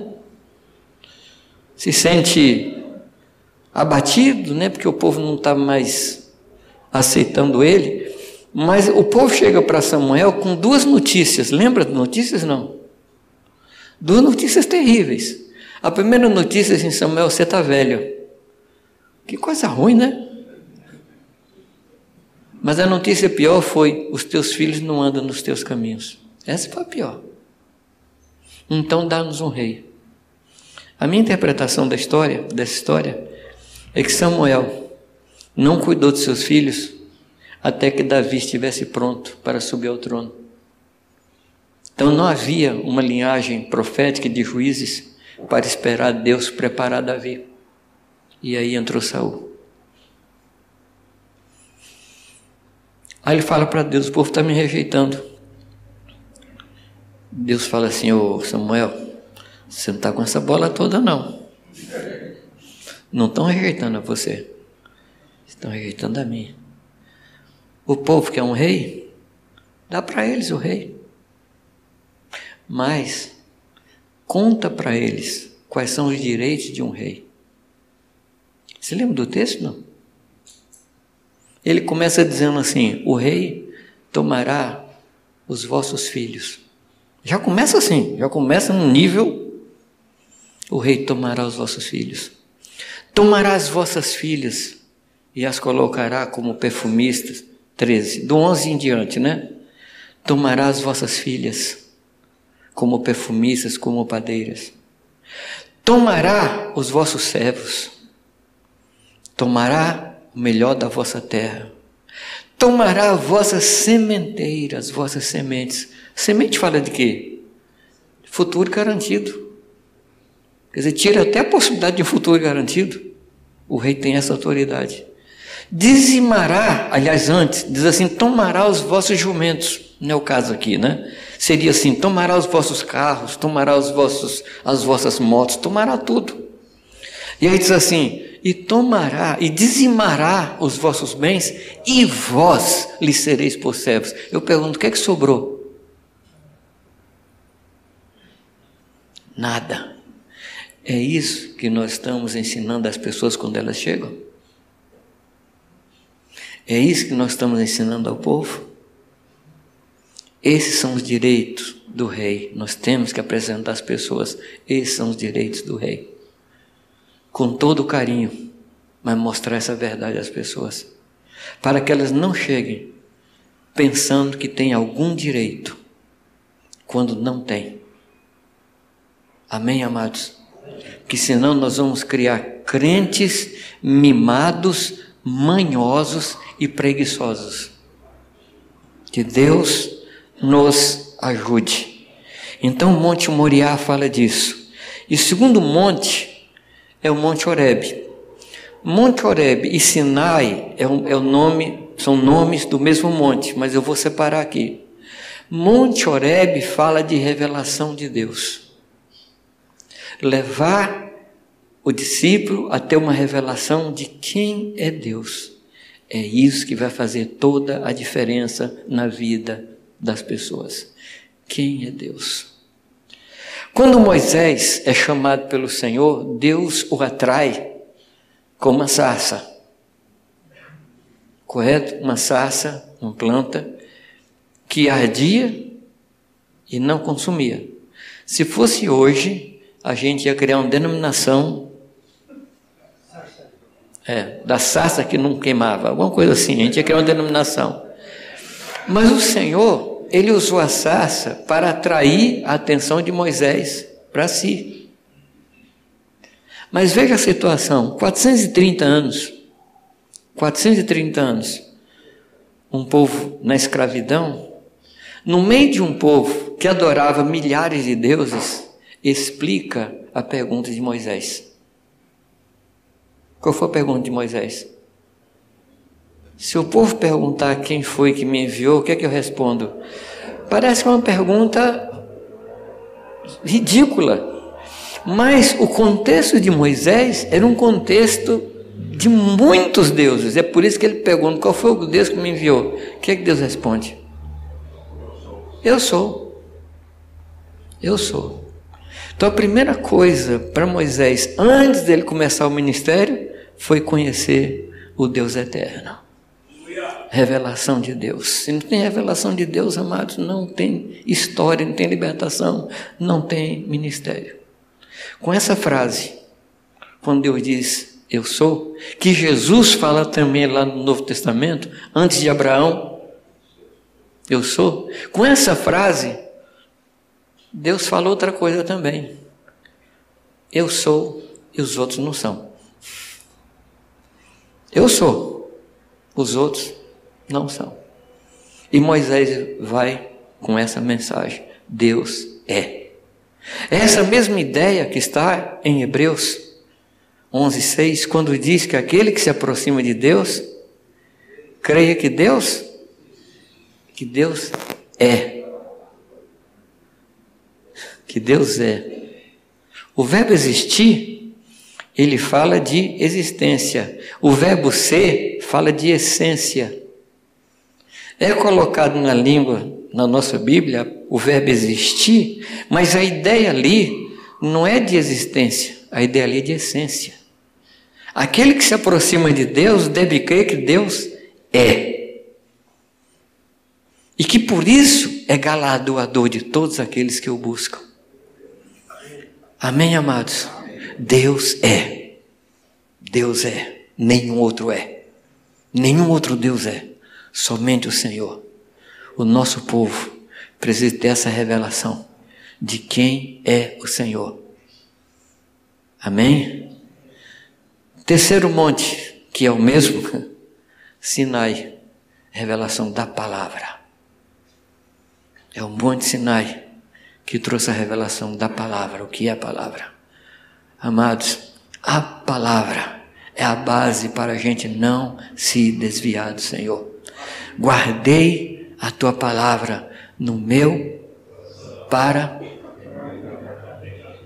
não pecar contra ti. Ensina ao jovem a palavra para não se desviar do Senhor é a palavra.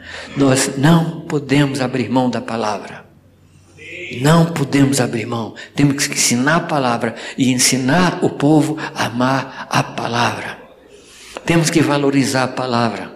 Não podemos ir além do que está escrito na palavra. Toda palavra tem que ser confirmada pela própria palavra. A palavra se confirma, a palavra se explica, a palavra se revela. Ela é poderosa para isso. No dia que você precisar de alguma coisa externa para explicar a palavra, acabou. A palavra se explica. Se você não entendeu aquela porção que você está lendo, continue lendo. Em algum momento da própria palavra, aquilo vai trazer luz para você. Amém? Há uma história na palavra quando Jeremias está indo para o cativeiro, Deus manda ele comprar um terreno. Deus disse: quem está mudando para outro lugar sem saber se vai voltar, vai comprar terreno? Deus fala: compra o terreno, porque aquilo era a garantia que eles iriam voltar. Aí ele compra o terreno. Aí Deus fala uma coisa interessante. Deus diz assim: pega as escrituras, tanto aberta como a selada, e mete-as no vaso de barro, para que se conserve por muitos anos. Escritura aberta é o que você já entende. Escritura selada é o que você ainda não entende. As duas têm que ser metidas. Onde? Aqui, no vaso de barro. Leia a palavra. Medita na palavra. Ah, não estou entendendo muita coisa da palavra, não importa. Leia a palavra. Leia a palavra. Leia a palavra. Quando estou meio abatido, isso é recorrente. É na palavra que eu me refugio. É na palavra. Eu sinto o poder da palavra me envolvendo e me levantando. Como eu amo a palavra de Deus. É meu alimento, é o meu sustento, é o meu farol, é que mantém os meus pés. Amado, como nosso povo precisa da palavra. E quando a gente tem a palavra, a gente consegue discernir os espinhos. Lembra do espinho que gente falou? É a palavra. Quem trabalha em banco sabe que quando uma cédula nova sai, o banco pega os caixas e traz as notas novas e faz com que eles manuseiem muito, muito, para conhecer todo detalhe. Para quando chegar uma nota falsa, ele saber que aquela é falsa. Infelizmente, alguns irmãos ficam ensinando as doutrinas heréticas. Amado, ensina o que é certo. Porque quando a heresia chegar, ele tem uma referência. Não se preocupe muito com heresia, não, porque a Bíblia revela isso. A luz espanca as trevas. A luz mostra o que está certo e o que está errado. Dá a palavra. Ensina o povo a ler. Amém? Faz programa de leitura. Todo mundo lê a Bíblia ao mesmo tempo. E a gente começou a fazer isso e tinha uns irmãos assim muito apressadinho que terminava. Não é para terminar logo, é para todo mundo ler junto. Aí chega na reunião da igreja na casa e ali compartilha, olha, Deus me falou isso nesse texto, Deus me falou. Ensina o povo a ler, a ter o hábito da leitura. Nós, os brasileiros, não temos hábito de ler. Certo ou errado? Responde pelo menos certo ou errado. Está certo ou errado? Alguma das possibilidades ou nenhuma delas, né? O nosso povo não gosta de ler. Mas quando você começa a ler com o povo, assim todo mundo lendo, um anima o outro. E a gente vai criando o hábito de ler a palavra. Amém, Amém amados? Guardei a tua palavra no meu coração. Guardei a tua palavra. A tua lei é perfeita. Ela restaura a alma. Ela dá sabedoria ao simples. Ela ilumina os olhos. Oh, quanto amo a tua lei. Que coisa maravilhosa. Esse é o Monte Sinai. O próximo monte, isso tudo, amados, é, é tudo alegoria, tá? Monte Sião. Hebreus diz que nós já temos chegado ao Monte Sião. Depois fala a palavra que vai colocar o seu santo ungido sobre o Monte Sião. Monte Sião se refere à igreja. Monte Sião se refere à igreja. Amém, amados? Ensinar o povo a viver no ambiente de igreja. E para o povo aprender a viver no ambiente de igreja, o povo precisa amar a igreja. Amados, não há nada mais belo na face da terra do que a igreja de Jesus. Meu Deus, como a igreja é linda. Como a igreja é maravilhosa. É verdade que às vezes ela está meio machucada, né? Das pancadas que recebe da gente. Mas ela é linda.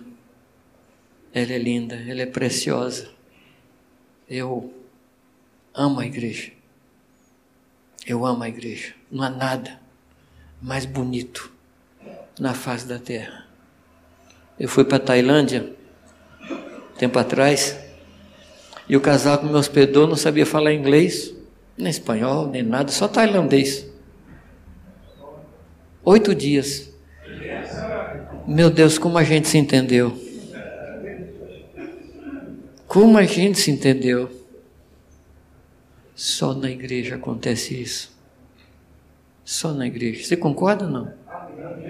Meu Jesus, como a igreja é fantástica. A gente precisa ensinar o povo a amar a igreja. Para isso, meu irmão, não critique a igreja. Não critique. Principalmente na mesa do almoço, perto dos filhos. Na minha casa tem dois lugares que a gente não fala da igreja. na mesa e na cama.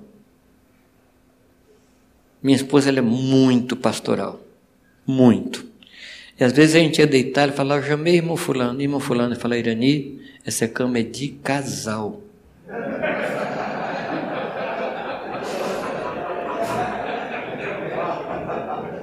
Às vezes eu falava, vai quebrar a cama, vai quebrar, que tem muita gente nessa cama. E na mesa, a gente só fala da igreja para contar alguma bênção, algum testemunho, alguma coisa que alguém ganhou, algum crescimento. Eu tenho encontrado filho de pastores que por nenhuma hipótese quer ser pastor. Porque a gente na mesa, a gente ensinou eles a criticar a igreja. A gente ensinou para eles que a igreja é um negócio difícil. E lá na mesa falando, não, mas pastorear é um negócio terrível, misericórdia. Olha irmão fulano, olha a irmã fulana. E o filho vai olhando e vai escutando. Nós estamos semeando veneno no coração dos nossos filhos. Eu já passei por muitas situações. Já teve situação que, congregação que eu pastoreava, chegou um dia que me convidou para não voltar mais. Nunca, nunca minhas filhas souberam nada da minha boca e não sabem, e eu não vou contar. Porque eu não quero que elas tenham qualquer problema com a igreja. As nossas reuniões de presbitério, lá onde eu morava, de vez em quando você percebia saindo assim faísca por baixo da porta. Não era o fogo de Deus, não.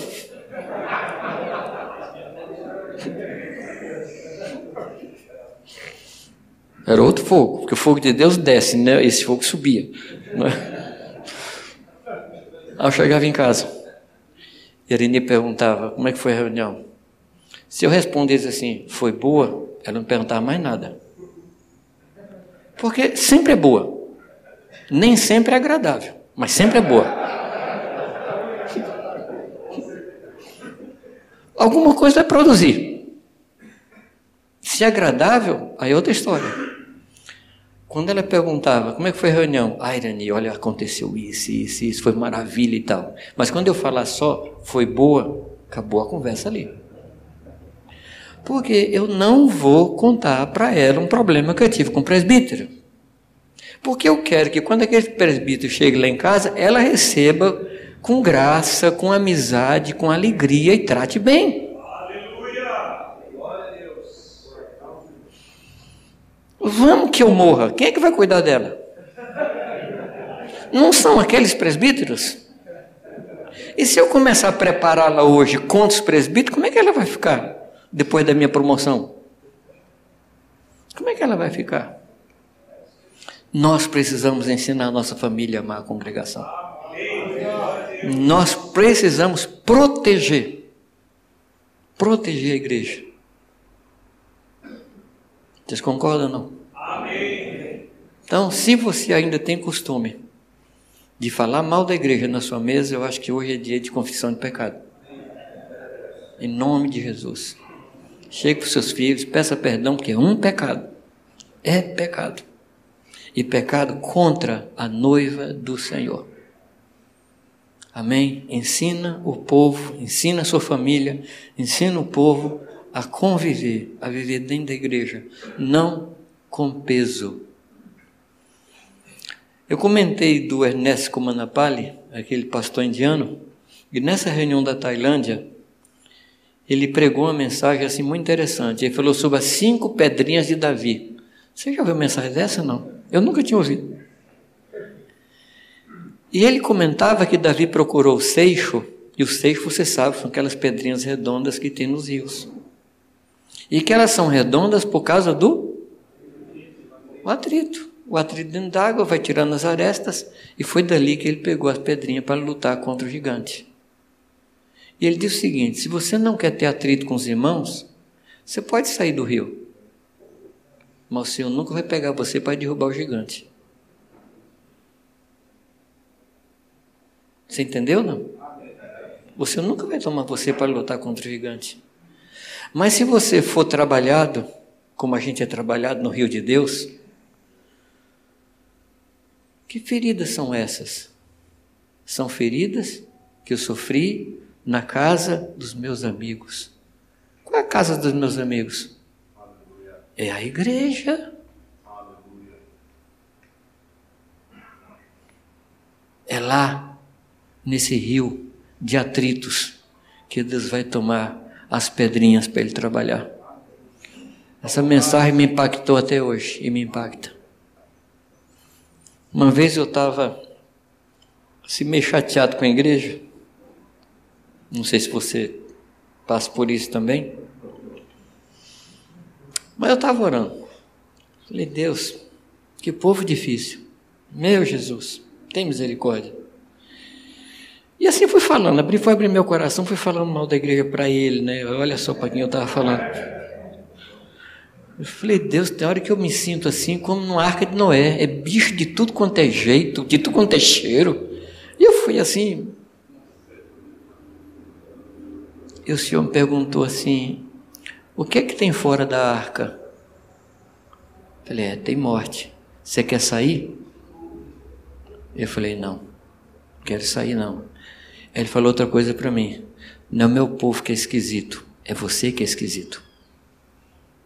É você que é esquisito. E na sua esquisitice você vê todo mundo esquisito. Então o problema não é meu povo, é você. Aí eu parei. Não quero sair. Eu não quero sair. Porque ali, eu não vou falar pesado não. Com quanto sejamos diferentes, é ali que tem vida. É ali que tem salvação. É ali que o Senhor ordena a bênção e a vida. É nesse lugar. O que, que a palavra diz? Quão suave, quão bom e quão suave é que os irmãos vivam. É, você se lembra que Davi é músico, né? Lembra não?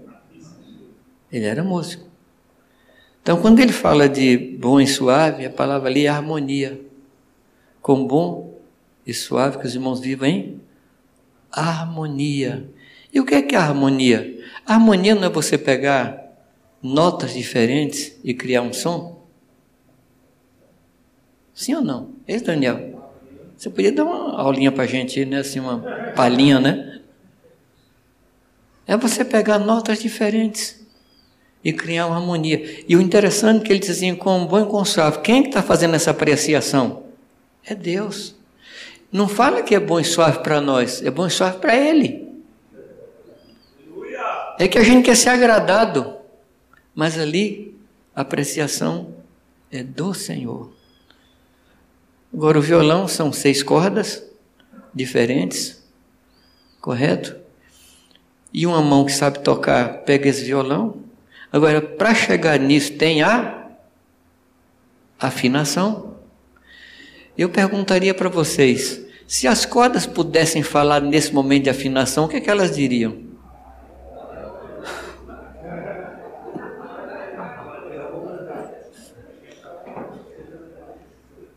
E, meu querido, nós não somos o diapasão.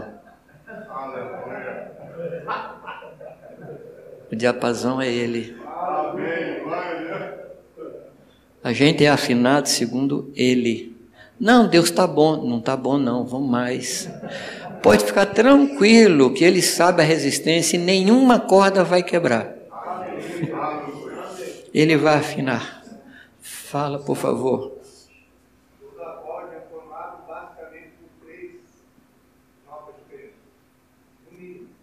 No mínimo. Notas diferentes. Notas diferentes. Mas, querido, você tem que ser afinado. Você tem que ser afinado. E dói. E dói.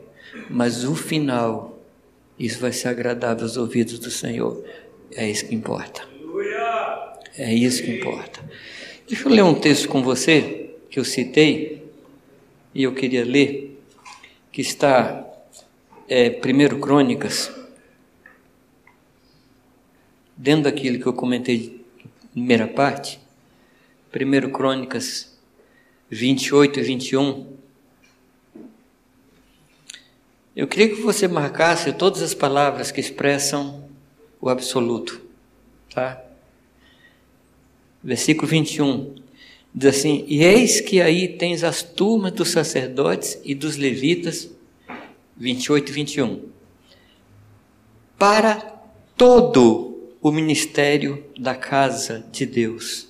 Estão também contigo para toda a obra voluntários com sabedoria de toda espécie. Para todo o ministério, como também todos os príncipes e todo o povo para todos os seus mandados. Isso é a igreja. Deus colocou na igreja todas as todos os ministérios, todos os dons que são necessários para a construção da igreja, para a edificação da igreja. Nós que temos que descobrir isso e aprender a conviver, aprender a aceitar, aprender a nos submeter a ministérios que vão cooperar conosco. Amém? O, o último monte que eu queria citar é o Monte Calvário. É o Monte Calvário. É quando a gente morre com Cristo para que Ele nos sepulte, para que ressuscitemos em novidade de vida. Amados, a unidade não está num consenso doutrinário. A unidade está na morte de Cristo. Ele é a nossa unidade. Ele é a nossa unidade. Amém, amados? É, concordância doutrinária pode ser comunismo, mas não é unidade. Unidade é quando nós somos misturados na morte de Cristo e ali morremos para que Ele viva. Isso é unidade. E Ele nos toma e nos sepulta e nos levanta para vivermos em novidade de vida, como novos homens no Senhor ou como novo homem, que é o Cristo, o segundo homem, que foi o último Adão. Amém, amados? Unidade exige que morramos. Isso é Calvário. Identificação na morte de Cristo. Eu vivo e ando em muitos ambientes, ambientes muito diferentes. E eu precisei fazer um credo particular. Não preciso de um credo. Eu preciso assim, de coisas básicas para eu saber, essas aqui eu não abro mão. Eu pensei em cinco pontos. Em primeiro lugar, Jesus Cristo é Deus. Se qualquer pessoa chegar para mim e quiser discutir se Jesus, Jesus Cristo é Deus, a minha conversa para aí. Não vou conversar sobre isso. Para mim é cláusula pétrea. Jesus Cristo é Deus. Segunda coisa, Jesus se fez carne. Não tem conversa. Ele se fez carne. Terceira coisa, ele morreu a pagar os meus pecados. Não há outro remédio, não há outra solução, senão a morte do Senhor Jesus. Quarto ponto, ele ressuscitou dentre os mortos. Ele está vivo. E quinto ponto, ele é o Senhor. Se você crer nessas cinco coisas, nós temos unidade. O restante é periférico. Desculpa, eu estou falando de um credo pessoal. Não sei se o seu credo tem esses cinco pontos, ou tem dez, ou tem vinte, não sei quais são os seus. Mas os meus são esses cinco. Eu não abro mão de nenhum deles. Eu não discuto mais nada. Quer que eu repita? Jesus Cristo é Deus. Ele é Deus? Ele é o Deus eterno. Ele é o Senhor Criador de todas as coisas. Nada do que foi feito foi feito sem Ele. E tudo foi feito por Ele, para Ele, por meio dele. Ele é Deus. O Deus que desceu até nós. Então Ele é o Deus que se encarnou. Terceiro ponto, ele morreu na cruz, com todas as implicações que isso quer dizer. Quarto ponto, ele não ficou na sepultura, ele ressuscitou. E quinto ponto, ele é o Senhor. Se você crê nisso, amado, eu ando com você 200 anos. Tem problema. Agora, se algum ponto desse se tiver dúvida, eu vou ter problema para andar com você. Você não crê nenhum desses pontos aí. Todas as outras coisas são sujeitas a isso e são para mim periféricas. Qualquer outra coisa. Isso é negociável. E aqui eu estou falando mais de uma convicção pessoal, tá? É um testemunho. Não estou ensinando nada aqui. Estou só dizendo a vocês que isso é a minha crença pessoal. Eu precisei disso, Nelson, porque eu ando em muito ambiente, alguns tóxicos. É, a gente anda em alguns ambientes assim, complicados.